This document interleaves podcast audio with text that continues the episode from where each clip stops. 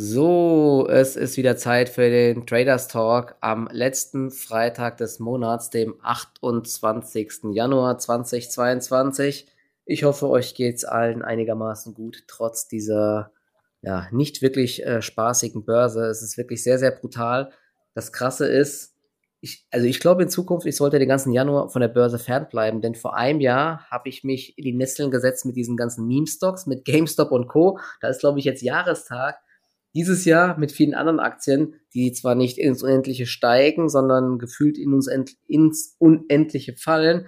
Darauf werden wir gleich natürlich nochmal genauer eingehen. Einmal auf den Markt, auf einige Aktien. Ich habe ein paar Aktien mitgebracht, die sich auch sehr stark halten. Dann natürlich auf äh, massiv verkaufte Aktien, auf die FED-Sitzung nochmal, die Apple-Zahlen, Robinhood und so weiter und so fort. Bevor es losgeht, kurzer Disclaimer.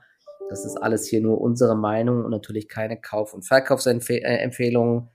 Ihr entscheidet immer selber und ja, genau, seid für euer Handeln selbst verantwortlich. Genau, Servus Marc, sage ich dann erstmal. Ne? Dir geht's glaube ich ein bisschen äh, besser als mir, weil du warst ja eigentlich immer noch weiter zurückhaltend. Ich war ein bisschen zu aggressiv und dachte, wir sind in der Übertreibung. Waren wir auch. Die Übertreibung am Montag wurde äh, schön zurückgebounced, aber mittlerweile, wir stehen schon wieder an der Kippe irgendwie, habe ich das Gefühl, oder? Ja, grüß dich, Michi. Es ist ein heftiges Umfeld. Ich finde es wirklich auch krass, mit welcher Brutalität teilweise die Aktien eben weiter in den Boden gerammt werden. Vor allem dann letzte Woche, Mittwoch, Donnerstag, Freitag. Dann gab es diese finale Entladung am Montag. Das war für mich der erste Tag, um mal wieder ein bisschen aktiv zu werden, weil da hat man eben gesehen, es war in Einzelaktien teilweise wirklich Panik vorhanden. Upstart beispielsweise noch bei minus 18 Prozent und auch Aktien, die über die Tage im Voraus einfach auch schon ordentlich Federn gelassen haben, oft über 20 Prozent. Die haben da nochmal zweistellig auf den Deckel bekommen und das ist einfach das beste Umfeld, um ja den Markt auf Rebounds anzutesten und die Indizes, ich meine, wenn man jetzt mal schaut, eins, zwei, drei, vier, fünf Tage, der S&P hat in fünf Tagen knapp neun Prozent verloren. Nasdaq mhm. geht Richtung zehn Prozent. Am Montag waren es im Index dann Nasdaq bei minus fünf. S&P bei minus vier Prozent. Also im Endeffekt, da war wirklich dann auch mal Panik vorhanden. Angst war zu spüren. Und das ist für uns Trader natürlich immer ein willkommenes Umfeld, um hier dann auch mal in das besagte fallende Messer hineinzugreifen. Der Bounce kam. Die Indizes haben mal wieder einen crazy Tag aufs Parkett gelegt. Die Verluste wurden komplett wieder aufgeholt. Ja, man kann sich kaum vorstellen. Aber was ich jetzt wiederum krass finde, trotz dieser Intensität, was da abgegangen ist an dem Tag, wie schnell dann doch jetzt aber auch diese Erholungsbewegungen sowohl im Index als auch in den Einzelaktien schon wieder zum Erliegen gekommen ist. Ja, die gewisse Werte haben schon wieder neue Tiefs markiert. Der Russell als Index gestern auch schon wieder das Tief von Montag rausgenommen. Und es mahnt eben weiterhin zur Vorsicht, weil normalerweise solche massiven Umverteilungen, da hast du erstmal deutlich mehr Leichtigkeit nach oben über zwei, drei mhm. Tage und die ist relativ schnell wieder abgeflacht. Also es war dennoch sehr, sehr anspruchsvoll am deutschen Markt sowieso, weil die Werte bei Kursverlusten größer zehn Prozent aus dem Handel gegangen sind und sich innerhalb der Haupthandelszeiten eben auch schon keine Rebounds eingestellt haben. Das heißt, da musste man dann auch schon wieder sein Risiko managen, dass man da halt auch nicht Gefahr läuft, ja, noch weiter unter die Räder zu kommen, wenn die Amis eben noch mal weiter runterdrücken. Ähm, dann kam die Erholung mit Verzögerung eigentlich eher aus dem Nichts heraus ja, vor der Notenbank-Sitzung. Ja, mhm. also auch wieder ganz krass, wo man denkt, okay, gerade jetzt vor diesem wichtigen Ereignis geht der Markt schon wieder so ein bisschen ins Risiko rein. Also teilweise ist es gerade einfach, man merkt, die Anspannung ist mega groß. Und wenn man nicht gerade an solche Extrempunkte kommt, ist man weiter am besten aufgehoben, einfach mit viel Cash und einer passiven Haltung, weil ich verweise eben auch immer wieder gerne auf das Big Picture. Wir hatten zwar letztes Jahr schon sage ich mal, nach Q1, dass diese Meme-Stocks, diese Zukunftsaktien oder nee, vor allem die Zukunftsaktien, Katie Wood Stocks etc., die wurden ja da schon rasiert. Die Indizes an sich wurden oben gehalten durch die Big Caps. Jetzt sieht man eben zunehmend, dass die auch unter Druck geraten. Und wenn man sich einfach mal im großen Bild schaut, wir sind halt auch brutal weit fortgeschritten in dieser Ostbewegung. Ich kann es eben immer nur wieder betonen. Börse ist eben keine Einbahnstraße und vor allem eben die Bewertungen wachsen nicht in den Himmel. Und ich finde, was wir jetzt sehen, ist einfach eine ganz gesunde Bereinigung. Ja, und bei gewissen Aktien, klar, die haben sich jetzt vom Hoch schon mehr als halbiert oder 80 Prozent abgegeben. Aber wenn man halt mal schaut, eine Cloudflare beispielsweise, die hat immer noch ein Kursumsatzverhältnis von über 40. Ja, also klar, wenn man auf den Chart schaut, hat die ordentlich Federn gelassen. Aber letztendlich, wenn sie sich halbiert, wäre sie zum Beispiel immer noch nicht wirklich günstig. Und das ist eben das große Risiko, vor allem bei den Aktien, die immer noch sehr hohe Bewertungsmultiples haben. Da ist meiner Meinung nach auch immer noch Fleisch dran. Das sieht man ja auch. Das sind die Leidtragenden in dieser aktuellen Phase. Dann hatten wir die Notenbank-Sitzung jetzt am Mittwoch. Was ist rausgekommen? Im Endeffekt, Paul nimmt oder auch die Notenbank selber nimmt die Inflationsrisiken ernst. Die erste Zinserhöhung im März ist beschlossene Sache. Insgesamt 2022 dürfte das Jahr des Zinserhöhungszyklus bleiben, aber es bleibt eben offen, wie viele Schritte kommen werden. Das lässt man sich natürlich auch offen, wenn man jetzt auch mal schaut, was machen die Energiepreise, was macht Öl. Das ist ja auch ein sehr starker Druck auf diese Thematik. Ähm, was macht der Arbeitsmarkt? Von dem, dann hat er gesagt, die Konjunkturen der Arbeitsmarkt hält er für stark genug, um eben auch eine ausgedehnte Zinserhöhungsphase einzuleiten. Und das sind eben weiterhin so ein bisschen die Risiken, vor allem bei diesen immer noch teilweise teuren Wachstumstiteln, die eben im Hier und Jetzt einfach nichts verdienen und wo wirklich alles anhand von Zukunftsereignissen bewertet wird. Aber eben teilweise jetzt auch die Dickschiffe kommen ins Straucheln. Was aber auch nicht ungewöhnlich ist, wenn man sich einfach auch mal zum Beispiel eine Microsoft und andere Aktien im großen Bild anschaut. Ja, die sind einfach brutalst gelaufen. Die hatten, oder auch der Halbleitersektor insgesamt. Das hat alles so ein bisschen über die letzten Wochen so eine Art Top-Bildung, hat sich seit Anfang November einfach manifestiert. Und jetzt beginnen eben die Trends zu brechen. Da spielt auch wieder sehr viel Psychologie natürlich mit rein. Herdentrieb, wenn der Schalter mal umgelegt wird. Dann haben wir das Säbelrasseln in der Ukraine. Das ist in so einer Phase auch Wasser auf die Mühlen der Bären. Es ist einfach ein wir hatten brutal gute anderthalb Jahre bezogen auf den Gesamtmarkt. Und jetzt ist einfach die Phase, wo man einfach mal so bisschen einfach sich rausnimmt aus dem Game, weil man auch sieht, man kann das Ganze nicht mehr vernünftig einschätzen heute zum Beispiel auch positive Nachrichten oder gestern VecuTech ordentliche Zahlen geliefert. Das waren alles Strohfeuer. Heute Morgen ein Buy-Rating für Jung Heinrich. Die Aktie kommt kurz stark rein, wird brachial abverkauft. Das sind einfach weiter ganz klare bärische Tendenzen. Und wenn ich mir auch die Indizes so anschaue, das Risiko eben von der weiteren Blutwelle nach unten, das ist weiterhin wirklich stark vorhanden und gerade gilt es im Endeffekt echt, das Kapital zu schützen. Also jetzt mhm. gerade kann man fast nur verlieren, ja, wenn man da auch meint jetzt was mit der Brechstange zu erzwingen wollen und hey, Trading oftmals ist einfach langweilig. So ist es halt. Aber man muss eben wissen, wann es sich lohnt, wieder neue Risiken einzugehen und wann man, wann weniger einfach mehr ist. Also ja. ich finde es gut, dass die Börsen zunehmend einfach zur Normalität zurückkehren. Und die große Frage ist natürlich, wie weit geht jetzt noch diese Bereinigung? In erster Linie halt im Tech-Sektor. Und ja, also bis jetzt bleibt alles bärisch. Ja, wir sind jetzt aktuell year to date äh, im Januar. Ich glaube, es wird der schlechteste Januar in der Nasdaq in der Geschichte mit minus 14,65 Prozent. Das ist schon Mhm. Schon ziemlich heftig mittlerweile. Ne? War ja auch Was der schlechteste Auftakt seit 2008 in der Nasdaq. Ja. Ja, wie, wie, äh, wie, äh, was denkst du, wie, wie tief können wir noch gehen an, in den Indizes? Ne? S&P, so ein Bereich 4200 Punkte, eine wichtige Marke. Also, so weit ist die jetzt auch nicht mehr weg. Wir sind ja. jetzt rutschen schon wieder vorbörslich schon wieder ins Minus überall. Das ist, der Druck ist da, ne? DAX jetzt auch im, mit dem Autosektor heute schwach. Gestern die Tesla-Zahlen die ja eigentlich auch solide waren, das ist halt auch nochmal so ein Zeichen, wie der Markt aktuell drauf ist. Eigentlich besser als erwartet. Ausblick, ich glaube, die wollen 50% Umsatzwachstum haben. Können wir gleich nochmal kurz ein bisschen näher drauf eingehen. Aktie minus 11%. Ne? Selbst die äh, Tesla-Fans oder Großaktionäre haben das gestern echt äh, liquidiert. Das ist der absolute Wahnsinn, was da passiert. Also, ja, aber das sind halt auch so Werte, Tesla, ja, schau dir an, wie die gelaufen sind und ja. Da ist halt wirklich Fleisch dran, ja. Da ist extrem viel Fleisch dran einfach. In so einem Umfeld wie jetzt irgendwo der Markt quasi auf das Haar in der Suppe förmlich sucht, da sind solche, das ist oft halt auch eine Steilvorlage dann für einen Abverkauf, wenn da ja nur das Kleinste eben.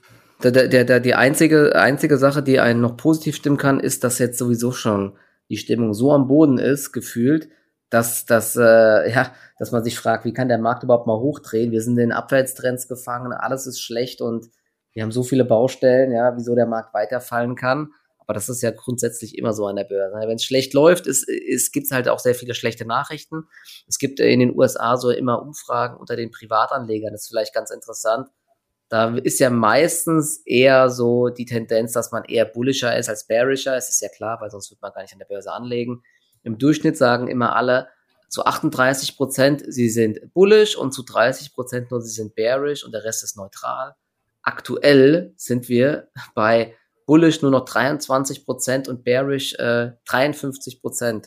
Das ist, glaube ich, äh, das Höchste, was es, äh, was es gab bisher. Vielleicht noch in der Corona-Krise, was stimmt, ich weiß es jetzt nicht genau, aber das ist halt auch schon so ein äh, Zeichen. Ne? Und die ganzen anderen Indikatoren, so Put-Call-Ratio und so, ja, das ist auch äh, ziemlich äh, am Anschlag. Der Volatilitätsindex ist sehr hoch. Ne? Dieser CNN Fear and Greed, der ist zwar noch nicht am Anschlag, aber ist jetzt auch im Angstzustand. Das sind so die Sachen, wo man sagt, okay, ähm, aus Angst kann sich immer wieder eine Beschleunigung, also eine Erholung ergeben, aber kurzfristig bin ich ehrlich gesagt jetzt auch eher sehr skeptisch. Ne? Vor allen Dingen diese, nochmal ganz kurz, diese Kursbewegungen gestern auf die Zahlen. Also das ergibt für mich auch manchmal wirklich einfach keinen Sinn mehr, was da passiert. Also eine Landing Club minus 30 Prozent am Ende. Eine Teradyne war auch bei minus 30 Prozent. Eine ähm, Western Digital war bei minus 15 Prozent gestern nach Zahlen. Robin Hood hatte auch, glaube ich, teilweise minus 20 Prozent nach Zahlen. Ja, die Zahlen waren nicht gut und so, ne? aber Robin Hood hat halt auch, glaube ich, jetzt mittlerweile 90 Prozent verloren vom Hoch. Ja? Das war, glaube ich, Katie Woods Meisterstück, dort bei 40 Dollar äh, massiv zu kaufen und jetzt sind wir bei unter 10 Dollar. Das ist wirklich, ey, das ist einfach nur brutal. Ne? Ja, 90 also Prozent also, fast vom Hoch. Ich habe es gerade nachgeschaut. Richtig krass. 90 Prozent. Ja, Seit ist, August. Ja, aber die, die haben natürlich letztes Jahr auch massiv profitiert von den äh, Meme-Stocks und so weiter. Hm. Ich habe mir sogar gerade eben mal die Zahlen so ein bisschen aufgemacht. Können wir mal ganz kurz reinschauen. Also, ich finde ja Robin Hood jetzt auf dem Niveau kann man sich das langsam mal anschauen. Ich gucke gerade mal, was haben die für eine Marktkapitalisierung? Weil eins darfst du nicht vergessen, ne? sie haben eine sehr, sehr interessante Zielgruppe als Kunden. MCAP nur noch 8,6 Milliarden, das ist ja bald Trade Republic, äh, ist ja fast Trade Republic äh, Mehrwert. Ich glaube, die hatten ja auch schon, was hatten die, 4 Milliarden oder so oder 5, ich weiß gar nicht, an, als letzte Finanzierungsrunde. Also month, Monthly Active Users bei äh, Robinhood. Im Hoch waren wir im zweiten Quartal 2021 bei 21,3 Millionen. Jetzt geht das natürlich noch so ein bisschen runter auf 17,3 Millionen. Allerdings äh, ist die Anzahl der äh, registrierten Nutzer sogar auch im letzten Quartal noch leicht gestiegen um 300.000, aber sie haben halt auch einen ordentlichen Churn mittlerweile, ja. Das Problem ist bei Trade Republic, die haben viele, also die, da sind viele Zocker halt unterwegs, ne, mit Optionen, GameStop, Pipapo. da haben sich viele massiv verbrannt einfach und man hat ja gerade eben gesagt, die Stimmung bei Privatanlegern ist auf dem Tiefpunkt. Ich denke mal, viele haben da jetzt in Anführungszeichen die Schnauze voll und gehen jetzt raus, aber trotzdem, ne, ich, werde mir das mal anschauen. Aktuell ist die Aktie jetzt auch im freien Fall. Gibt jetzt keinen Grund, hier jetzt direkt reinzugreifen. Man hat ja gesehen gestern, bei minus 10, minus 15 Prozent heißt nichts, dass die Aktie dann drehen muss einfach. Ne? Aber die, die bringen jetzt neue, äh, neue Produkte auf den Markt, hier ihre Crypto-Wallet und so weiter es mir mal anschauen. Sie haben aber natürlich auch wieder einen ordentlichen Verlust gemacht. Die, ja, äh, und vor allem, sie haben mehr Verlust als Umsatz gemacht. Das ist ja, halt auch mal eine Nummer, gell? ja, das liegt aber, ich glaube, das lag vor allen Dingen aber auch an, die, so an diesen äh, Mitarbeiteraktienprogrammen und so weiter. Ich, das war ein Großteil des Verlusts, kommt daher. Ja, der, der ähm, Umsatz pro Nutzer ist halt runtergegangen. Die Ausgaben sind insgesamt hochgegangen, weil sie jetzt einen richtigen Telefonsupport haben, 24 Stunden. Ja, Netto-Loss 423 Millionen ich glaube, der Umsatz waren, ich muss gerade nochmal schauen, der Umsatz waren 363 Millionen, ja, mehr Verlust als Umsatz. Das ist schon äh, mal eine Leistung, aber das liegt, wie gesagt, vor allen Dingen daran, im letzten Quartal waren es 318 Millionen Share-Based Compensation. Ne? Also diese ist ja in den USA immer üblich, dass man die Mitarbeiter da irgendwelche Aktienoptionen und so bekommen. Und das wird halt dann als Verlust verbucht. Ähm, ja, aber trotzdem natürlich äh, keine guten Zahlen unterm Strich, aber ich meine, sie haben halt auch eine Kundengruppe. Sie sind ja mit den jungen Börsianern eigentlich so richtig zum Erfolg gekommen und durch diese Meme-Stocks. Und ja. Diese große Gefahr ist und es könnte auch einfach sein, dass das jetzt einfach die Trends nochmal forciert und ich kann es auch immer nur wieder sagen, die sind halt, schau dir an, in was für einer Börsenphase die groß geworden sind, die kennen nicht auch diese hässliche Fratze ja. von der Börse und das Börse halt auch Risiko bedeutet. In einer guten Marktphase kann jeder Geld verdienen. Es geht darum, die Gewinne zu verteidigen und ich weiß, die Frage ist halt auch, wie viele von diesen Jüngern überleben überhaupt noch, dass sie ja. groß Einige haben ja, haben ja schon Millionen Leute jetzt insgesamt, glaube ich, ihre Depots wieder geschlossen. Das ist natürlich ja. schon der Churn dort ist, ist schon nicht ohne. Aber ist auf jeden Fall mal eine Aktie jetzt langsam für die Watchlist. Vielleicht gibt es dann nochmal eine weitere Übertreibung nach unten. 17 Millionen Kunden, junge Kunden. Es ist jetzt schon, äh, ja, ist schon was wert, meiner Meinung nach. Und wer weiß, wenn die Stimmung sich dreht, dann kann das, das Pendel auch wieder schnell in die andere Richtung schlagen. Aber ich würde jetzt hier auch erstmal abwarten. Aber trotzdem, ich, ich habe die Aktie jetzt mal im Blick. Wahrscheinlich hat Katie Wood kauft heute oder hat gestern schon in diesen äh, in diese Schwäche hineingekauft. Das macht sie ja einfach jeden Tag. Man weiß immer schon vorher, was sie kauft, nämlich immer die Aktien, die massiv fallen. Sie hatte die ganze Zeit Tesla verkauft. Gestern hat sie jetzt zum ersten Mal dann Tesla gekauft, wieder seit längerer Zeit. Gehe davon aus, dass sie jetzt auch bei Robinhood wieder zuschlägt, weil ähm, ja, sie, ich meine, wenn sie bei 40 Dollar überzeugt war, müsste sie eigentlich auch bei unter 10 Dollar überzeugt sein. Ne? Wobei hier frage ich mich, was für eine disruptive Technologie sieht sie an Robinhood? Also ja. sie, Robinhood adressiert ist halt irgendwie hip, so wie ja, möglicherweise ja. Trade Republic bei uns hier in Deutschland. Die haben es halt geschafft, Aktien irgendwie für die Jugend ja hip zu machen. Das ist mega einfach zu handeln, aber da irgendwo geht mir dann die Argumentation auch verloren. Aber es zeigt einfach auch, wie viel spekulatives Kapital einfach im letzten Jahr auch im Markt war. Wenn man schaut, ja, in wenigen Monaten mal kurz 90 Prozent vom Hoch verloren. Wir hatten halt wirklich wie so eine Art neuer Markt 2.0 auf einem anderen Niveau, weil es gab natürlich auch die Großen, die haben brutalste Gewinne gemacht, trotz ihrer extremen Größe. Google und Amazon, so Wachstumsraten gibt's ja eigentlich auch nicht mehr, wenn mhm. Unternehmer so eine Größe erreicht haben. Also das ist ja auch einmalig gewesen. Aber eben diese kleineren Tech-Aktien, ja, die einfach nur anhand von zukünftigen Umsätzen und irgendwelchen Visionen, Nikola, Rivian, QuantumScape und da war, das hat ja. wirklich gereicht, eine gute Story zu liefern und die Dinger wurden in den Himmel gehypt. Ja. Und das ist halt nicht die Normalität. Ich kann es immer nur wieder sagen. Und wenn man sich dann mit den vernünftigen Aktien auseinandersetzt, dann muss man eben auch sagen, die sind alle teilweise in ihren Trends sehr weit fortgeschritten, wo man sich sagen muss, wo sollen die denn noch hinlaufen? Ja, und im besten Fall stagnieren sie und brauchen jetzt erstmal viel, viel Zeit, um in diese Bewertungen hineinzuwachsen. Und ja. mit Mittwoch haben wir eben auch amtlich die Zinsen kommen zurück. Jo, wir starten von einer niedrigen Basis. Es kann auch sein, es bleibt das Jahr über nur bei drei Zinsschritten.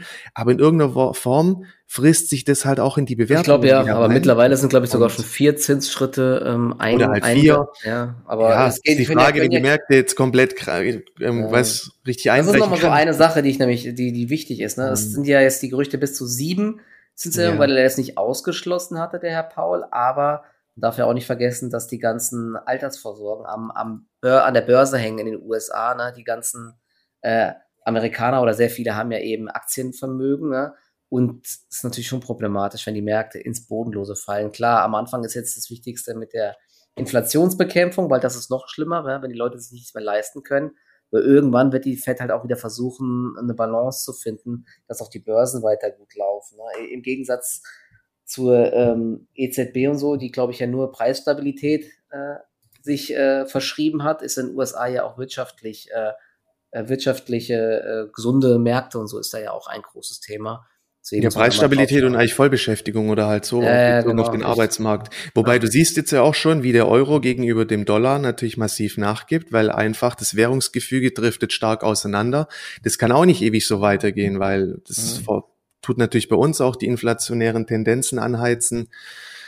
Ja, also es sind gerade verrückte Zeiten, aber ich kann immer nur wieder sagen, schaut euch einfach die Märkte mal im Big Picture an. Da ist noch nicht viel passiert und alle sind schon groß am Brüllen. Und ich finde so, ja, für das, was passiert ist im vergangenen Jahr, ist es der perfekte Nährboden, dass einfach nochmal möglicherweise eine weitere Bereinigung gibt. Dann haben wir auch die Zinsthematik zu einem gewissen Teil eingepreist und dann kann es auch recht schnell wieder nach oben gehen. Also es kann auch sein, wir nehmen jetzt nur noch mal kurz die Tiefs raus oder es gibt jetzt einfach noch mal so eine so eine wilde Schaukelphase, die kann durchaus übers ganze Q1 anhalten. Ähm, egal wie es kommt, man muss einfach auf die ersten Signale wieder warten. Das, das kann dann auch die konstruktive Price Action bei den ersten Leading Stocks sein, die sich neu etablieren. Da siehst du aber gerade auch gar nichts. Was wir einfach sehen, sind kurze Erholungen, die teilweise sofort wieder rasiert werden. Ja. Und ja, ansonsten wenig, halt wieder die ja. nächste Übertreibungswelle nach unten, ja, wenn kurzfristig wieder dieses Gummiband hart gedehnt wird, ein paar Tage oder auch jetzt, sage ich mal, reicht schon teilweise ein sehr intensiver Tag, gerade im Index größer minus fünf Prozent, dann kann man auch schon wieder versuchen, die ersten Rebound-Trades antizyklisch umzusetzen. Aber auch berufstätigen Börsianern kann ich gerade nur raten, jetzt ist das gefährlichste Umfeld überhaupt im Großteil verlieren die Leute da nur ihr Geld, deswegen nichts machen und sich drüber freuen über fallende Kurse, weil man immer wieder, wenn man einfach fürs gleiche Geld immer mehr Aktien bekommt. Also jetzt gerade ist Cash eine der besten Positionen. Oder schon. Ja, ja. Oder schon. Ah, aber am, am, am krassesten fand ich auch wieder die Reaktion bei Landing Club. Und insgesamt, ich werde jetzt aufpassen, dass ich auch keine Trades mehr äh, habe, wo dann Zahlen kommen, weil ja. Der Schuss, also das Chance-Risiko-Verhältnis ist aktuell nicht gut. Ja. Nee. Es geht vielleicht mal 5% nach oben, aber wenn es enttäuscht, geht es 20% nach unten. Ja, Hat man ja gestern wieder gesehen. Ne? Und Landing Club minus 30%, ich will da ganz kurz nochmal drauf eingehen. Ich überlege ja wirklich mir da so eine Position mal ins Langfristdepot zu legen. Ich habe jetzt im Trading Depot einen Teil realisiert, weil ja, das ist das Problem am US-Markt. Wenn die Aktien halt sehr schwach reagieren nach Zahlen, ist es meistens so, dass die erstmal am Boden liegen bleiben. Ja, das ist nicht oft äh, zu sehen, dass dann dann ganz massive, schnelle Erholung gibt, sondern dass die maximal seitwärts läuft oder sogar noch weiter bröckelt. Ja, das ist echt schwierig. Landing Club jetzt vorbörslich so im Bereich 16 Dollar. 15 Dollar, äh, das ist auf jeden Fall nochmal so eine Marke aus dem August 21. Könnte eine Unterstützung sein. Aber wenn der Markt halt weiter wegbricht, ne, ist schwierig. Aber ich finde die Bewertung jetzt echt mittlerweile äh, sehr günstig. Ne? 1,6 Milliarden Marktkapitalisierung noch. Das ist ja die haben ja jetzt eine Banklizenz und vergeben Kredite mit ihrer KI und so weiter an die Leute, haben äh, den Umsatz 2021 massiv gesteigert und waren auch jetzt profitabel in den letzten Quartalen. 2022 will man jetzt um 40, äh, nee, ich glaube um 36 bis 44 Prozent beim Umsatz wachsen. Das Ergebnis soll äh, sich vervielfachen auf 130 bis 150 Millionen. Das wären über äh, 600 Prozent Wachstum. Ja. Ich glaube, das Haar in der Suppe war das, äh, der Ausblick aufs erste Quartal jetzt, weil da gibt's dann gegenüber dem vierten Quartal äh, vielleicht kein Wachstum, wobei man vergleicht eigentlich immer äh, Quartal 1 mit Quartal 1 und Quartal 4 mit Quartal 4, wieso das hier so gemacht wird. Ist auch ein bisschen seltsam. Auf jeden Fall wurde die Aktie ja 30 Prozent in den Boden gerammt. Und jetzt bei äh, 130 bis 150 Millionen äh, Nettoeinkommen, äh, also Nettogewinn, der erwartet wird, hat die Aktie eben ein KGV von 11 ja, und die, die haben 40 Prozent Umsatzwachstum und der äh, Gewinn vervielfacht sich. Also ich finde, das ist jetzt schon echt äh, sehr fair bepreist, aber ändert trotzdem nichts daran, dass die Aktie äh, extrem schwach ist in dem Umfeld. Ja, aber es ist schon krass mittlerweile. Also es gibt doch Aktien, die in den Boden gerammt werden, die schon sehr günstig eigentlich sind, aber äh, das Ding, das genau. Also ich finde auch so eine Landing Club, das sind Werte, die kann man sich durchaus auf die Watchlist packen, weil hier liegt das Kursumsatzverhältnis zum Beispiel bei 2,5. Ja, also man sieht mal, da sind wir wieder in der Realität, ja, und solche Aktien werden halt auch greifbar. Aber als Gegenbeispiel gestern ServiceNow, die haben gute Zahlen geliefert, die wurden halt auch wieder rasiert. Und das Muster mhm. konnten wir in den letzten Tagen auch schon beobachten. Das, viel hängt halt am Index im Endeffekt, ja. Und wenn nichts geht, irgendwie, der amerikanische Markt ist ja auch sehr stark immer von Algorithmen und allem getrieben und da werden die Trends Ja, das, das, das ist ganz wichtig, ne, weil viele immer fragen, wer verkauft denn da? Ja, das sind wirklich Algorithmen, Computerprogramme hier ähm, von den ganz, ganz großen Hedgefonds, die Milliarden verwalten. Ne? Die, die haben da Programme, mit irgendwelchen Makroindikatoren und ja, oder trendverstärkend, wie auch immer. Und ja, dann genau, halt ja, die, die ähm. hauen halt einfach drauf, die verkaufen äh, Futures, die kloppen dann drauf, ne, und das, da kannst du dich nicht gegen wehren einfach. Ne? Das sind äh, höhere Mächte, so will ich es mal einfach sagen. Ja, das ist äh, schon wirklich einfach krasser. Ganz kurz ja. nochmal zu den Tesla-Zahlen vielleicht, ne, weil die waren ja eigentlich ganz gut. Ich glaube, hier war das Problem, dass es dieses Jahr kein neues Modell gibt. Das kam nicht gut an. Trotzdem, man will ja ähm, jetzt mit der neuen Fabrik in Texas und in Berlin, ich glaube, um 50 Prozent wachsen beim Umsatz wieder oder 50 Prozent plus sogar. Das ist schon krass, die äh, Entwicklung von Tesla. Die Aktie ist dann natürlich abstrus bewertet immer noch. Also, was ich gerade mal, 834 Milliarden immer noch. Das ist halt, ja, das ist halt, äh, die, die, die haben letztes Jahr jetzt aber auch schon über 50 Milliarden Umsatz gemacht. Ne? 53,8 Milliarden Umsatz im Jahr 2020 31 Milliarden, davor 24 Milliarden, das ist schon wirklich brutal. Und sie haben jetzt 5,5 Milliarden Gewinn gemacht. Das darf man nicht vergessen. Die haben den Gewinn verachtfacht oder so. Und das wird so weiterlaufen. Also ich traue Tesla ja wirklich zu, irgendwann in die Bewertung reinzuwachsen. Trotzdem, aktuell ähm, ja, ist die Bewertung halt sehr hoch und in dem Umfeld wird es auch, glaube ich, die Aktie halt einfach schwer haben, ne? weil es ist sehr ja. viel Zukunft eingepreist aktuell. Also genau. Ich, äh, das zum einen, ich, in dem Umfeld hat man jetzt einfach auch mal, oder sehen viele vielleicht auch mal die Chance, da, dass bei Tesla eben auch mal ein bisschen Luft rausgenommen wird. Aber ich denke weiterhin, Tesla ist halt eine Glaubensfrage. Ja, mhm. die einen sagen, okay, in Zukunft, ich habe meinen Tesla in der Garage, ich habe meine Dachziegel, ich habe meinen Energiespeicher von Tesla, ich habe noch ein Handy von Tesla. Ja, das, das es gibt ja bald so Roboter, soll es ja bald sogar noch ja, geben und sowas. Das ist ne? halt, also. das ist halt, ja, der Elon, das ist schon ein kranker Typ, ja, aber das ist halt eine echt das ist eine du wettest halt, ja, du wettest halt wirklich auf die weitere Innovationsfähigkeit, ja. weil nur mit Autos bin ich da echt skeptisch, weil die MCAP von Tesla ist ja so viel wie alle anderen Autohersteller zusammen und deren Gewinne. Also sie müssten halt nur mit den Autos dann irgendwann 60, 70 Milliarden Gewinn machen. Ne? Und da bin ich halt auch skeptisch, weil die anderen holen schon auf, die anderen bauen auch gute Autos, auch die ganzen Chinesen und so weiter ob Tesla halt die 70% Marktanteil halten wird. Das hat bisher keiner geschafft einfach. Und deswegen, die müssen auf jeden Fall, glaube ich, andere Sachen bringen, um, diese, um in diese MCAP reinzuwachsen. Ne? Aber klar, es ist denen zuzutrauen. Aber trotzdem kann das die Aktie jetzt erstmal belasten. Ne? Die gestern extrem schwach. Sie war gerade eben vorbörslich im Plus. Jetzt Plus minus null Grad. Jetzt hat sie das Plus auch wieder abgegeben. Nasdaq Future ist ins Minus gerutscht. Wir sind unter 14.000 Punkten. Es ist einfach nur traurig. Es ist einfach nur traurig. Man muss einfach auch wissen, in Korrekturphasen, Growth Stocks reagieren höchst sensibel, eben oft auf teilweise ihren hohen Bewertungen gegenüber Value-Aktien. Und das ist halt gerade Spiel mit dem Feuer. Growth Stocks tradet man in erster Linie, wenn man auch klare Markttrends hat, wenn es Leader-Aktien gibt, ja, neue schöne Breakouts stattfinden, dann tradet man Growth Stocks. Und jetzt macht man nichts. Das und was, was traden wir jetzt? Hast du ein paar Aktien, die interessant sind, die vielleicht so ein bisschen eine Stärke zeigen? Oder ähm, ja, was hast du noch für Stories, äh, die aktuell interessant sind? Naja, es gibt ja schon auch so den ein oder anderen konstruktiven Ansatz, sage ich mal. Unsere 2G Energy, die hält sich ja auch weiterhin relativ gut, mhm. muss man sagen, in dem Umfeld. Da gab es ja die News mit positiver Auftragslage und einen Tag später auch noch im Endeffekt gute Zahlen.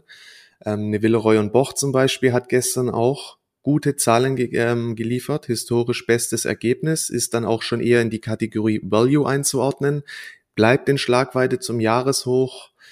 Ähm, eine deutsche Rohstoffe zum Beispiel profitiert von dem weiterhin hohen Ölpreisniveau. Das sind alles Aktien, die habe ich auf der Watchlist. Bei 2G habe ich aktuell noch eine kleine Position im Depot. Aber man sieht halt, prozyklisch geht eben auch gerade noch nichts. Ja? Also mhm das, was man machen kann, ist halt die Watchlist zu pflegen mit solchen potenziellen Leader-Aktien, dass wenn der Markt sich beruhigt, wenn die Erholungsbewegungen laufen, dass dann im nächsten Moment, nachdem die Übertreibungen nach unten abgebaut wurden, dass dann eben der Fokus wieder auf solche Aktien gerichtet wird. Aber ansonsten, ja, ist halt gerade da auch eher eine abwartende Haltung einzunehmen. Ich meine, klar, antizyklisch, wenn es noch weiter rumsen sollte, so eine PVA-Tepla Richtung 25 Euro wäre nice. Auch bei den Zyklikern, Jung Heinrich oder Kion, wenn die auch noch mal weiter abgeben sollten, das, das gibt richtig gute Chancen. Und man darf ja auch nicht vergessen, zum Beispiel bezogen auf Europa, Deutschland, in Sachen konjunktureller Rückenwind. Diese letzten ZDW-Konjunkturerwartungen für Deutschland, die sind ja im Januar deutlich gestiegen. Mhm. Um 21 Punkte auf knapp 52 und was war hier das höchste Stand seit Juli 21? Und Ökonomen hatten lediglich mit einem Plus von 32 Zählern gerechnet. Wir sind bei 52 Punkten knapp rausgekommen. Die Auftragsbücher bei den Unternehmen sind ja teilweise auch prall gefüllt. Es sind halt noch diese Lieferengpässe vorhanden, aber oder auch in Amerika, ja, die, das hat ja Paul auch bestätigt, die Konjunktur läuft, ja. Das heißt, es werden definitiv Chancen kommen. Die Frage ist eben, ob jetzt dieses Jahr wirklich mal diese stärkeren Rotationen auch eintreten, eher Richtung Value-Aktien, Richtung Zyklika, die in so einem Umfeld tendenziell halt besser performen. Mhm. Und auch in die Richtung, ja, gibt's durch die aktuelle Bereinigung mega interessante Chancen, die entstehen. Ja, ich habe noch eine RWE, die hatten wir auch schon oft besprochen. Ja, ne? hör mir auf ja mit dem Ding, komm, die kannst du an die Wand klatschen, weißt du, genau jetzt zieht sie durch. Da ja, man, ich habe sie auch nicht mehr, ich habe sie auch nicht drin gehabt. Ey, wir haben noch einen, äh, einen K.O.-Schein in der Aktie, aber ich selbst habe sie schon Ich hatte sie dann auch irgendwann rausgeworfen. Das ist Ja, schwierig. und jetzt ist sie ja über 37 gezogen. Ja, Ja, jetzt kann sie schon durchziehen, weißt du, jetzt hat sie alle abgeworfen, jetzt kann sie. Ja. Das ist halt auch typisch. Ne? Der. Der Markt macht dann, oft mürbe. Eine Deutsche Bank hat da auch noch gute Zahlen gemeldet. Insgesamt Bankensektor ist ja interessant bei steigenden Zinsen. Und eine Allianz, Münchner Rück und so, die sehen auch ganz interessant aus, sind aber natürlich Aktien. Ich habe die, äh, zum Beispiel eine Allianz habe ich in meinem äh, Dividenden-Langfristdepot, eine Munich Re habe ich im Dividenden-Langfristdepot. Ja, das sind ja eher solche Dickschiffe, die sich nicht sonderlich stark bewegen. Ne? Klar, jetzt sind sie stabil, die steigen mal ein, zwei Prozent. Aber äh, aus Trading-Sicht ist das natürlich, gibt's da natürlich immer andere Aktien, die Ja. interessanter sind. Ja, aber trotzdem Also ist natürlich jetzt Aktien, die, Stabilität, die für Stabilität sorgen. Bezogen auf RWE kam ja auch JP Morgan mit einem krassen Buy-Rating. Die haben ja Kursziel von 47,50 auf 64 angehoben gestern. Okay, mit krass. Overweight eingestuft. Das sorgt natürlich, also ja. Ja, diese ganzen Kurzziele, ich muss da manchmal ein bisschen lachen. Ne? Wir können ja nochmal auf so ein paar äh, Verlierer eingehen. Da gibt's ja immer noch ganzen E-Commerce-Sektor mit äh, Zalando, Westwing, Home24. Sie arbeiten ja an Boden. Aber wenn natürlich jetzt nachher wieder der Schlag an der Nasdaq kommt, kann es da wieder runtergehen. Einer der größten Verlierer ist ja Auto 1 gewesen. hm. in der letzten Zeit. Das ist so krass. Äh, oh, sehe ich jetzt gerade. Also die Kurzziele, also Auto 1, das IPO war ja letztes Jahr, ich muss mal gerade mal den Chart aufmachen. Die war letztes Jahr kurz nach IPO bei über 50 Euro, ich glaube bei 55 Euro und hatte dann relativ schnell irgendwann einen Abwärtstrend gebildet und der hat sich jetzt sogar nochmal massiv beschleunigt. Wir stehen ja jetzt aktuell bei unter 15 Euro mittlerweile. Ja, das ist schon krass. Es kamen relativ viele Meldungen, aber die ist wie an der Schnur gezogen, fällt diese Aktie. Und ähm, heute Deutsche Bank ähm, senkt das Kursziel für Auto 1 von 50 Euro auf 41 Euro. Ja, also hat auf jeden Fall viel Potenzial laut der Deutschen Bank. Irgendwie äh, 200 Prozent bald oder irgendwie 150, 170 Prozent. Goldman Sachs heute sogar ein Buy-Rating jetzt und hebt das Kursziel von 27 Euro auf 27,20 Euro. Um 20 Cent erhöht das Kursziel. Also was sowas immer soll, das ist auch völliger Käse. Aber sieht man ja auch, das sind ja fast 100% Potenzial. Also ich weiß nicht, was die Analysten hier sehen im Vergleich zu dem, was äh, der Verkäufer in der Aktie hier sieht. Ja, das ist ja schon wirklich brutal, was hier passiert. Also diese Online-Auto-Verkauf und so, wir kaufen dein Auto und Auto Hero oder was sie da haben. Ja, das, das boomt ja eigentlich schon. Sie hatten die Meldung mit den drei Millionen verkauften Autos jetzt, europäischer Marktführer. Ah, die Aktie, das ist, das ist einfach brutal, ja. Und aber dass die Kursziele da immer noch so hoch bleiben, ähnlich ist es ja auch bei Zalando und bei ähm, HelloFresh und so weiter. Das sind ja auch die Kursziele teilweise noch bei über 100 Euro. Mal gerade mal schauen. Ich glaube, genau, Deutsche Bank hat das Kursziel zum Beispiel für Zalando jetzt auf 111 Euro gesenkt von 120. Ja, aber auch das sind ja, äh, ja 80 Prozent Potenzial laut den Analysten. Ne? Aber sieht man halt, dass das nicht so viel bringt. Ne? Und HelloFresh ist auch so ähnlich. Ich finde ja HelloFresh fast noch am interessantesten. Massive Insiderkäufe vom Vorstand, ein Aktienrückkaufprogramm und so eine Art Bodenbildung jetzt hier im Bereich 52 bis 54. Aber so die richtige Dynamik ist auch weiter nicht da. Aber ich beobachte den Sektor weiter, probiere immer mal kleinere Trades, aber wenn es nicht klappt, lasse ich mich ausstoppen einfach. Das ist sehr mürbe einfach.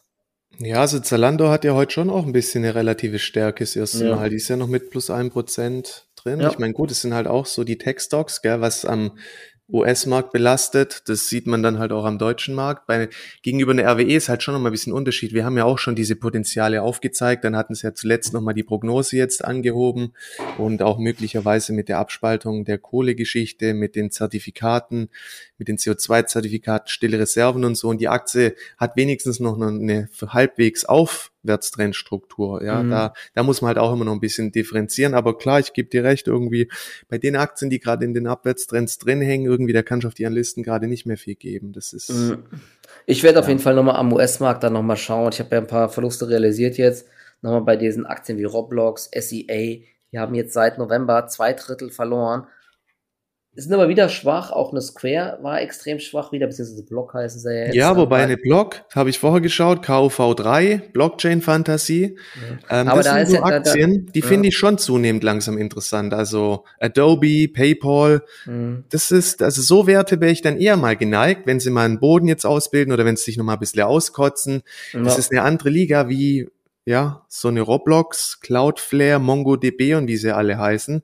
Das sind für mich immer noch teure Aktien. Ja, dies stimmt. Ja, Roblox hat aber, glaube ich, hohe Cashflows schon mittlerweile. Die ganzen äh, Kiddies, die äh, geben da ihre, äh, ihr Geld aus, um diese Roblox-Währung zu kaufen. Aber ja, ich glaube, das Problem bei Block ist jetzt auch noch, dass Apple so ein Konkurrenzprodukt baut, wo man dann mit dem äh, iPhone auch Zahlungen entgegennehmen kann, ohne dass man diese Hardware braucht. Äh, wobei bei Block, die haben ja eigentlich so ein komplettes Ökosystem dahinter, ne, mit kompletter Software-Suite und so. Ich weiß nicht, wie das dann bei Apple irgendwann sein wird. Also glaube jetzt nicht, dass jetzt alle, nur weil dieses Kartenlesegerät bei Block irgendwie 50 Dollar kostet oder 100, dass die dann alle jetzt zu Apple wechseln. Ein iPhone kostet halt 800 Dollar oder, oder, oder 1500 Dollar oder so. Ja, deswegen, ähm, aber ja, klar, diese Aktien sind auf jeden Fall weiter interessant, aber ohne jetzt einen massiven Rebound oder dass es mal richtig nochmal knallt intraday, sehr, sehr schwierig. Naja, schauen wir mal, ist auf jeden Fall spannend. Äh, hast du sonst noch irgendwelche Aktien am deutschen Markt, die du interessant findest oder insgesamt? Ja, es gibt halt gerade auch wenig bullische Ansätze, sprich, dass Aktien eben diese Korrekturbewegungen vom Gesamtmarkt verweigern. Also, ja, Einhell hatte zuletzt auch gute Zahlen. Der Ausblick für dieses Jahr war in Ordnung. Bis jetzt kann sie die Base halten, aber gibt halt auch keinen wirklichen Grund zu handeln. Jetzt ansonsten ja. Ewood kam noch ein. ist ja heute auch stark in Sippenhaft von Tesla bei minus zehn ja. Prozent. Ja, wenn sich so Werte weiter auskotzen oder heute eine Übertreibung, möglicherweise Richtung vielleicht noch 14 Prozent, wäre sie vielleicht schon für den ersten Rebound interessant oder man schaut halt, also durch die Bereinigung wird vieles jetzt interessant im Endeffekt. Die ganzen China-Stocks haben halt auch wieder massiv abgegeben. Hätte ich eigentlich nicht gedacht, ne? Kurz diese Erholungsbewegung und jetzt Ascha könnte ich jetzt 20 Werte aufzählen, die jetzt für, durch den Rücksetzer Init Innovation Manz fand auch, wenn da jetzt der nächste Auftrag kommen sollte von British Volt für die Fertigungslinien im Batteriesegment. Mhm. Es gibt weiterhin interessante Stories wie Tesco, wobei die knicken jetzt auch nach unten weg. Ja, wenn da geht's jetzt halt wieder drum, wenn sie weiter fallen und es kommt eben zu einer ordentlichen Übertreibung, dann, dann wird's wieder interessant. Ansonsten muss man gucken. Es, oft halten sich die Aktien dann an neun von zehn Tagen gut und am zehnten brechen sie dann doch noch weg. Deswegen gerade echt weniger ist mehr. Jetzt müssen wir gucken, dass wir die Phase gut überstehen. Und dann, auch wenn der Markt mal den Boden, man muss da nicht sofort immer handeln, ja, wenn der Boden sich ein, wenn da irgendwie mal ein markanter Boden zustande kommt oder über ein Tief, dann hat man auch noch Zeit, an den Folgetagen was zu machen. Klar, die ersten dynamischen Dinger, gerade der Montag, wenn man halt auf Rebounds geht, dann sollte man auch am, am Montag wirklich ähm, bereit sein und da auch mal bereit sein, ein bisschen was anzutesten zumindest oder zu sagen, jetzt, die letzten Tage war ich passiv, ich habe viel Cash, jetzt bin ich bereit, wieder ein bisschen Risiko einzugehen. Aber ansonsten wichtig ist dann immer der Follow-through danach und es kann Tage dauern, Wochen und wenn der kommen sollte, ja, dann das wird man auch wieder an Einzelaktien sehen und davon ist bis jetzt eben nicht viel zu sehen und deswegen spricht ja. gerade einfach wenig, sich aus der Deckung rauszuwagen. Sehr gut. Wir können jetzt mal ganz kurz noch auf ein paar Fragen eingehen. Eine Frage ist ganz interessant, nämlich ähm, Thema Bärenmarkt. Ab wann spricht man davon und wie verhält man sich in der Regel äh, in so einem Markt? Ne? Das ist wirklich eine interessante Frage. Es gibt ja diese äh, allgemeine äh, Regel, bei minus 20 Prozent sagt man, ähm, es ist ein Bärenmarkt. Also vom ja, Hoch, minus 20. Genau, minus 20 Prozent vom Hoch ist man im Bärenmarkt. Der Russell 2000 ist in einem Bärenmarkt. Der Nasdaq, wenn es jetzt noch einschwacht, steht wahrscheinlich, steht ja. kurz davor, ja. Aber der Großteil der Aktien im Nasdaq 100 ist schon längst im Bärenmarkt, ja. Ich habe auch, warte, ich habe gerade ich hatte mir vorhin eine Statistik noch rausgesucht, noch mit den größten Verlierern. Also das ist kein Bärenmarkt mehr, das ist schon fast ein ganz großes Massaker. Pinduoduo minus 75%, Zoom, Moderna minus 68%, DocuSign 63%, ja, und da geht's weiter. PayPal, Netflix, CrowdStrike, Zscaler, alle so zwischen minus 50, minus 40 Prozent. Lululemon minus 38. Robin Hood nicht vergessen. Äh, Robin Hood ist ja, glaube ich, gar nicht im Nasdaq 100. Achso, ja du redest vom Nasdaq. Ah, okay. Nur Nasdaq 100. Ach so, Nasdaq-Wert. Ja, sogar eine Nvidia mittlerweile bei minus 35 Prozent. Ja. Das mhm. ist krass. Airbnb minus 35 Prozent. Also die Einzelaktien sind schon lange in einem Bärenmarkt. Der Index ist noch nicht in einem Bärenmarkt, aber das Interessante ist ja, der Markt handelt trotzdem schon lang so wie ein Bärenmarkt. Ne? Und meiner Meinung nach, was wichtig ist, was gilt es zu beachten, was ich leider auch, naja, falsch gemacht habe, doch, ich habe es falsch gemacht.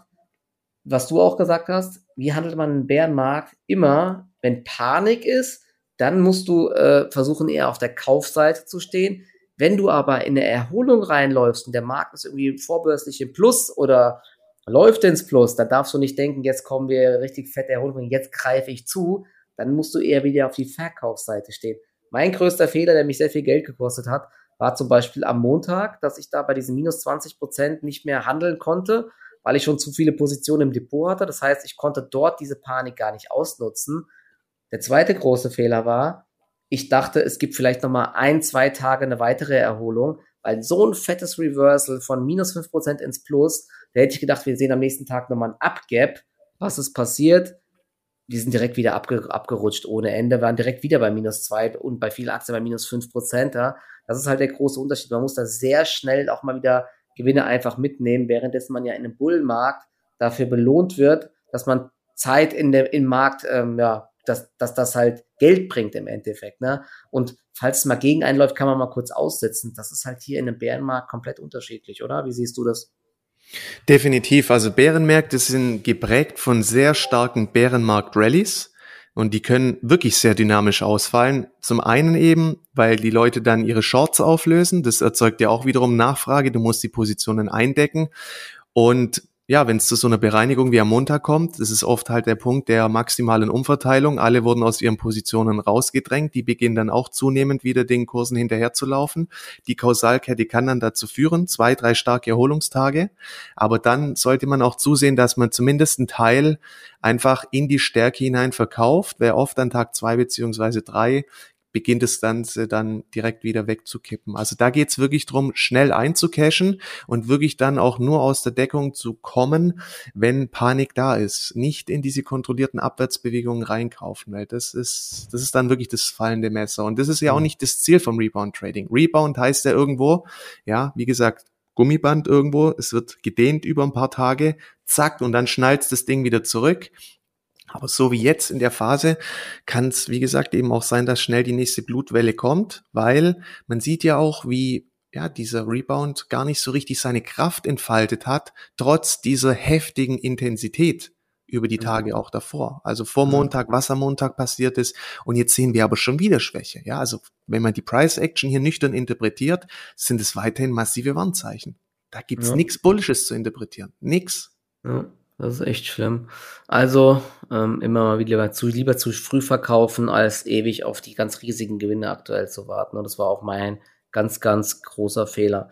Es kam noch eine weitere Frage und zwar ähm, ja mit so einer Art Langfristdepot, Anlagehorizont 20 Jahre. Hat sich jemand überlegt, dass er 30 Prozent äh, in MSCI World anlegt, 15 Prozent Emerging Markets, ETF, 5 Prozent Growth und dann Einzelaktien mit 1, 1 bis 3 Prozent Gewichtung. Ähm, wie siehst du äh, so eine äh, Aufteilung? Hier wurde jetzt noch BASF genannt, Bayer, Hochtief, Stumberger, Aumann. Das sind ja eher solche ja, klassischen Aktien, Industrietitel oder Zyklika. Dann Upstart war noch dabei, Telekom, Tencent, Alibaba mit 0,5 Prozent oder 1 Prozent. Gut, es ist halt immer, hängt natürlich von der Depotgröße ab, aber wenn man mit solchen kleinen Positionsgrößen fährt, da muss man ja schon ein ordentlich siebenstelliges Depot haben, sage ich mal, wenn man so krass in die Diversifikation geht oder irgendwann kannst du ja gleich einen ETF kaufen. Ähm, es wird auch ein bisschen gemischt. Ich sage mal, Aumann ist jetzt kein wirklicher Qualitätswert, hat von dieser Elektromobilitäts Geschichte nichts wirklich abbekommen können im letzten mhm. Jahr irgendwo. Es ist schwierig daraus dann Investments zu machen, aber klar, man, man sucht sich ja oft so ein paar Zukunftsaktien oder die gewisse Trends adressieren. Ja, es ist, ich kann nur sagen, also wenn man jetzt halt jetzt wirklich beginnen würde, ein Depot sich aufzubauen, dafür stehen wir meiner Meinung nach einfach noch zu hoch und sind in dieser Hoss schon zu weit fortgeschritten. Also ich finde, richtig interessantes Investieren ist halt, wenn wirklich auch nochmal eine bessere Bereinigung stattgefunden hat. Aber da scheiden sich die Geister. Die einen sagen halt, ja gut, in der Zeit, wo ich mit Cash warte, könnte ich schon wieder die ersten Trends verpassen oder große Korrekturen mhm. wird es eh nicht mehr wirklich geben, solange das Geld so billig ist und Zinsen kann es ja auch nicht mehr geben. Ich weiß nicht, aber wenn ich mir halt den Wochenchart anschaue oder einfach mal mal den Monatschart von den Indizes, dann stehen wir so dermaßen hoch immer noch, wo ich mir sage, nee, mhm. auf Sicht von fünf bis zehn Jahren, da das ist jetzt für mich immer noch kein guter Zeitpunkt, irgendwo Investments aufzubauen. Ja, und MSCI ja. hatten wir ja auch schon besprochen, ja, das ja. hohe Klumpenrisiko USA, gerade von mhm. den Big Caps.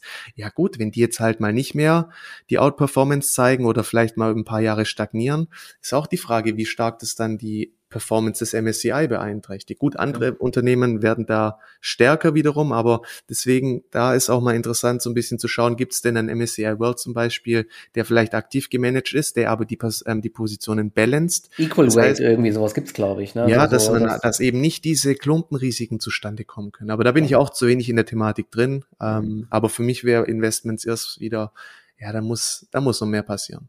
Ja, also ich, im grundsätzlich, ja, MSCI World ist ja natürlich ein gutes Basisinvestment. Ich sehe es jetzt nicht so negativ, man kann ja auch einen Sparplan einfach anfangen. Ja, genau, Sparplan. Ich dachte jetzt an Einmalbeträge halt, weißt du. Ja, genau, also einmalig würde ich jetzt auch nicht direkt alles reinknallen, aber man muss sich natürlich dann schon die Frage stellen, äh, wenn, wenn man jetzt mit 0,5 Prozent äh, Einzelaktien kauft, eine Deutsche Telekom, ich glaube nicht, dass das jetzt eine krasse Outperformance-Aktie wird, deswegen macht es halt für mich dann keinen Sinn. Da würde ich dann trotzdem einfach komplett auf den ETF gehen.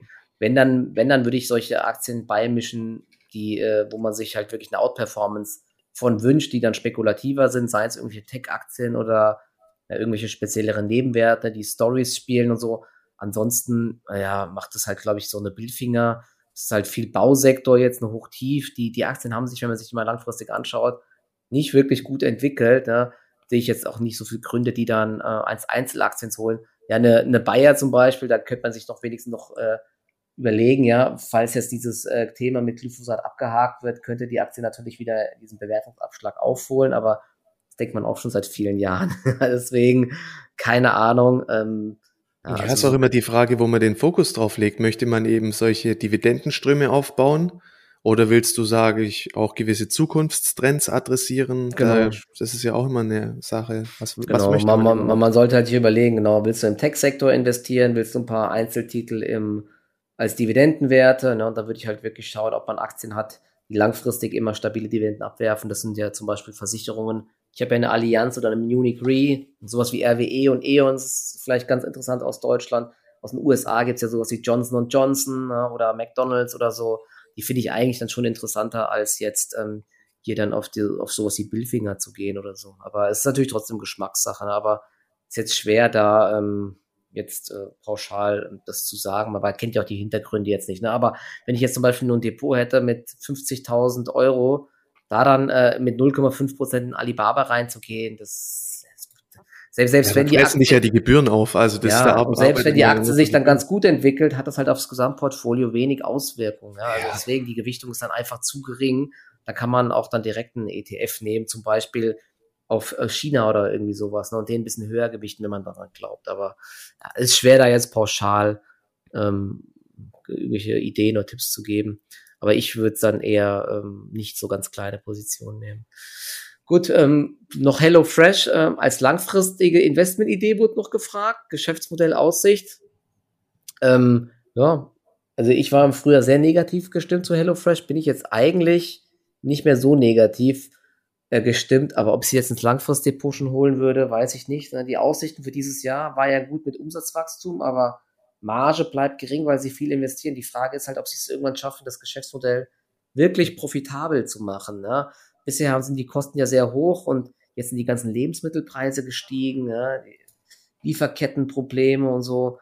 Also, puh, ist echt ähm, schwer zu sagen. Aber sie haben ja jetzt auch Zukäufe gemacht, so mit Fertig Fertigessen und so, da sehe ich eigentlich so eher noch Zukunft drin. Ja, so ja. gesunde Fertigessen, die Leute haben keine Zeit. Das Lassen ist sich genau. sowas liefen, das soll kein Mikrowellenfraß sein, sondern gesunde Fertigmahlzeiten, ne, von mir aus für Veganer, vegetarisch, proteinreich, was weiß ich. Ja. Gibt ja viele Möglichkeiten. Und ja, diese Kochboxen, man wird ja jetzt sehen, ne? Bei Peloton hat man gesehen, dass das Pendel krass zurückschlägt. Keiner will mehr die Fahrräder haben. Mal sehen, wie es bei den Kochboxen ist. Ne? Also ich selbst habe meine Kochbox ja auch schon vor einiger Zeit gekündigt aber mir hat es irgendwie jetzt auch gereicht einfach. Irgendwie hat es alles dann am Ende ähnlich geschmeckt, ja. Du hast zwar ganz andere Sachen gekocht, aber so die Gerüche und so, Gewürze, es wiederholt sich halt, ja. Irgendwann ja, und das, die Sonderkonjunktur durch Corona ist durch und im Endeffekt, die Leute wollen in die Restaurants, die wollen wieder so ein bisschen auch was erleben. Da ist wirklich der Punkt, ich glaube, so richtig Fantasie kommt erst wieder rein, wenn sie so in dem Bereich fertig essen, wo man halt sagen kann, hier als Berufstätiger, ich möchte mich noch gescheit bewusst mhm. ernähren, aber nicht viel Zeit aufbringen und auch nicht vielleicht jeden Tag mir was holen. Mhm. In die Richtung irgendwo. Ja, zu einem fairen Preis einfach, was nicht wie Mikrowelle schmeckt. Ja? Das wäre, das wäre natürlich, das fände, sowas finde ja. ich auch cool. Gibt's hier in Frankfurt auch so ein, Es gab ja so ein paar Sachen mal hier, auch so Lieferdienste und so, aber das ist schon recht teuer dann auch pro Tag. Ja, aber das, also da gibt's halt auch schon gut Konkurrenz. Also wie gesagt, das ist, es war halt auch so ein Corona-Profiteur, der jetzt halt auch wieder auf den Boden der Tatsachen geholt wird. Ähm, ja. Okay, und, und jetzt die noch Newslage abwarten weiter. Also ich glaube, ja. aus nichts heraus vielleicht mal ein paar so eine Erholungsbewegung, ja, vor allem wenn es dann mal wieder nach unten ein bisschen über eine Übertreibung geht, aber ansonsten sieht man ja, der Abwärtstrend ist konstant und beständig. Da sollte man sich erstmal nicht gegenhalten. Sehe ich gerade, Caterpillar hat gute Zahlen gemeldet in den USA. Ach nee, jetzt ist aber auch vorbörslich minus 1%, gerade eben noch plus 4,2. es ist verrückt. Okay, jetzt kam auch eine Frage zu den Impfstoffaktien. Novavax, BioNTech, Moderna, gut, ähm, dass die Corona-Krise langsam abgehakt ist, brauchen wir jetzt nicht mehr durchzugehen. Die verdienen dieses Jahr noch massiv viel Geld. BioNTech hat einen KGV von 4, hatte ja zuletzt sich so ein bisschen erholt, gestern leider wieder abverkauft äh, worden. Ich habe es jetzt auch gar nicht mehr im Trading Depot drinne. Ich hatte Novavax mehrfach versucht zu handeln.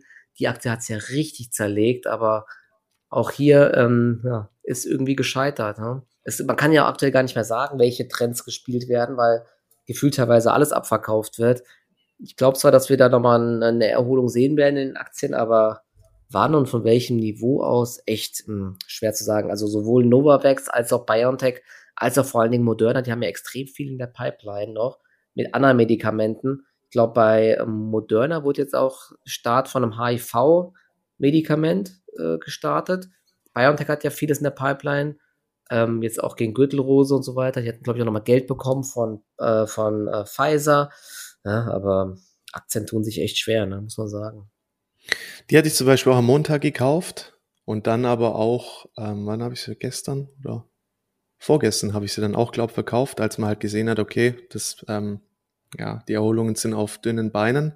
Mhm. Also grundsätzlich, die sind auf die nächsten Jahre durchfinanziert. Ja, die haben mit dieser mRNA-Technologie, also die Möglichkeit auch im Bereich Krebs, Gürtelrose etc. wirklich einiges zu bewirken. Im Endeffekt, ich glaube, da kann man auch den CEO-Faktor mal ansetzen, weil also die haben ja auch alles weiterhin in ihren eigenen Bestand an, mhm. die haben ja nichts verkauft, irgendwie jetzt auch mal in die, in die massive Kursstärke hinein an Unternehmensanteil. Ja, das ist so krass, ja. Also die glauben an das, was sie tun. Das ist auch immer schon auch ein bedeutender Faktor.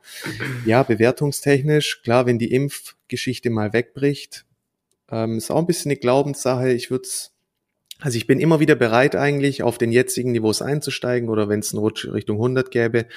Die Price Action muss mir halt ein neues Signal geben, dann würde ich es durchaus auch bei einer Biontech-Aktie wieder ähm, versuchen. Die Frage ist ja auch, es könnte ja sein, nächsten Herbst brauchen wir wieder einen neuen Booster, ja, ja? also durch eine neue Motivation, äh, nicht Motivation, Mutation, das ist ja noch nicht abgeschrieben, das Ganze, ja, gerade in den Schwellenländern, hohe Bevölkerungsdichte, der Impfschutz ist oft noch nicht gegeben, da kann es schnell zu einer Motiv Mutation kommen und dann mhm.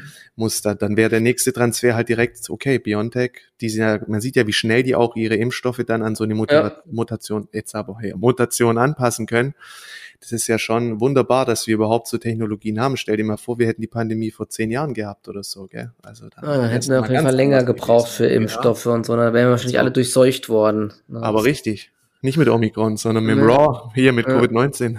Ja, mit dem ersten, ne? genau. Okay, als allerletztes vielleicht noch kurz, äh, SAP wurde gefragt, äh, wie wir die Aktie sehen. Ich habe mir gerade bei den Charten so angeschaut. Der gestern, die ist ja gestern richtig abgesackt auch und kippt auch nach unten weg wir sind jetzt unter 110, das war eigentlich immer so eine Bastion. Also wenn sie die jetzt nicht hält auf Schlusskursbasis, sieht es aus kurzfristiger Sicht halt auch nicht mehr so gut aus. Ne? Die nächste Marke wären so 100 Euro. Ja, antizyklisch Richtung 100. So SAP, die ganzen Qualitätsunternehmen, wenn es da mal ein bisschen kracht, dann kann man die gut aufsammeln. Prozyklisch ist oft immer sehr schwierig. Das sind ja. die besten Aktien, die man einfach kauft, wenn es knallt. Ja, Hammer sind auch nicht mehr sonderlich teuer, haben jetzt ein KGV von 20 für dieses Jahr, 5,26 Euro Gewinn werden erwartet, ist eigentlich ähm, echt ganz okay. Also ist auf jeden Fall langfristig weiter haltenswert. Aus Trading-Sicht kein Handlungsbedarf aktuell. Bei einer Panikbewegung unter 100 auf jeden Fall mal dick auf die Watchlist. Also aber aktuell äh, mache ich da nichts. Ich glaube, die hatten ja die Zahlen, da war irgendwie die wie der Cashflow war irgendwie enttäuschend oder irgendwas haben sie da wieder moniert. Ne? Es ist ja aktuell so, das Haar in der Suppe wird gesucht, dann kommt der Abverkauf einfach und da kann man sich auch nicht gegenstellen einfach, weil ja, die Trends sind als einfach ähm, intakt nach unten und auch SAP 200-Tage-Linie ähm, nach unten durchbrochen. Die 20-Tage-Linie hatte die letzte Zeit schon gar nicht mehr äh, erobert. Kann man echt ganz schön sehen, wie sie da immer angedotzt ist, aber sie nicht äh, geknackt hat. Und jetzt kommt eben der, der zweite Verlusttag. Ja, wenn sie heute auf 105 geht und dann nochmal eine Panik Richtung 100, dann könnte man es aber echt nochmal probieren. Dann hätte sie jetzt auch 30 Prozent vom Hoch verloren. Auch eine SAP ist jetzt schon im Bärenmarkt, glaube ich. Ja, müsste im Bärenmarkt sein. Wie fast alle Aktien. Das ist schon der Wahnsinn. Naja. Okay. Super, dann sind wir, glaube ich, soweit jetzt auch durch. Oder hast du noch irgendwas als Abschluss oder? Ich gucke mal kurz in Discord, ob noch eine Frage reingekommen ist. Nee, ich glaube, Müssten soweit alles abgearbeitet, genau. Durch ja, sein, ne? Man kann nur als Fazit sagen, wir sind mitten in der Korrektur, haltet euer Pulver trocken. Ähm, es gilt jetzt unbeschadet daraus hervorzugehen. Man muss nicht immer traden. Trading bedeutet oft auch einfach nichts zu tun.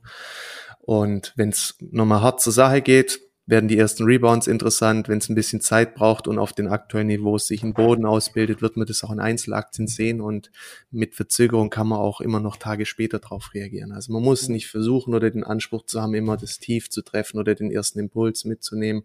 Man sieht ja gerade, es ist echt so eine sehr angespannte Situation am Markt, so erratische Bewegungen das ist einfach eine Kunst, da zu sagen, diszipliniert zu bleiben. Das ja. ist ein maßgeblicher Erfolgsfaktor beim Trading. Ja, genau. Eine Frage kam auch wegen Langfristinvestitionen, interessante Einstiege. Dazu machen wir einfach das nächste Mal noch was oder ich mache dazu genau. noch mal einen Beitrag. Das ist jetzt dann, ähm, ja, muss mir auch noch mal jetzt alles anschauen und jetzt vor allen Dingen mal die Berichtssaison erstmal abwarten. Das ist vielleicht genau. auch ganz wichtig, weil dort gibt's dann auch neue Impulse. Ne? Wer enttäuscht, wer bringt einen guten Ausblick. Und diese Aktien sind natürlich dann auch besonders interessant. Okay, genau. ja, super. Dann haben wir das jetzt auch geschafft. Ne? Trotzdem. Wohlverdientes Wochenende rückt näher. Ja, genau. Ich brauche auch Wochenende. Ich bin, die Woche war teuer, nervig und blöd an der Börse, aber so ist es halt manchmal. Genau. Dann äh, wünsche ich euch ein schönes Wochenende. Ähm, genau. Optimistisch bleiben und es geht immer weiter und wir hören uns dann nächste Woche wieder. Ciao, ciao. So schaut's aus. Bis nächste Woche. Ciao.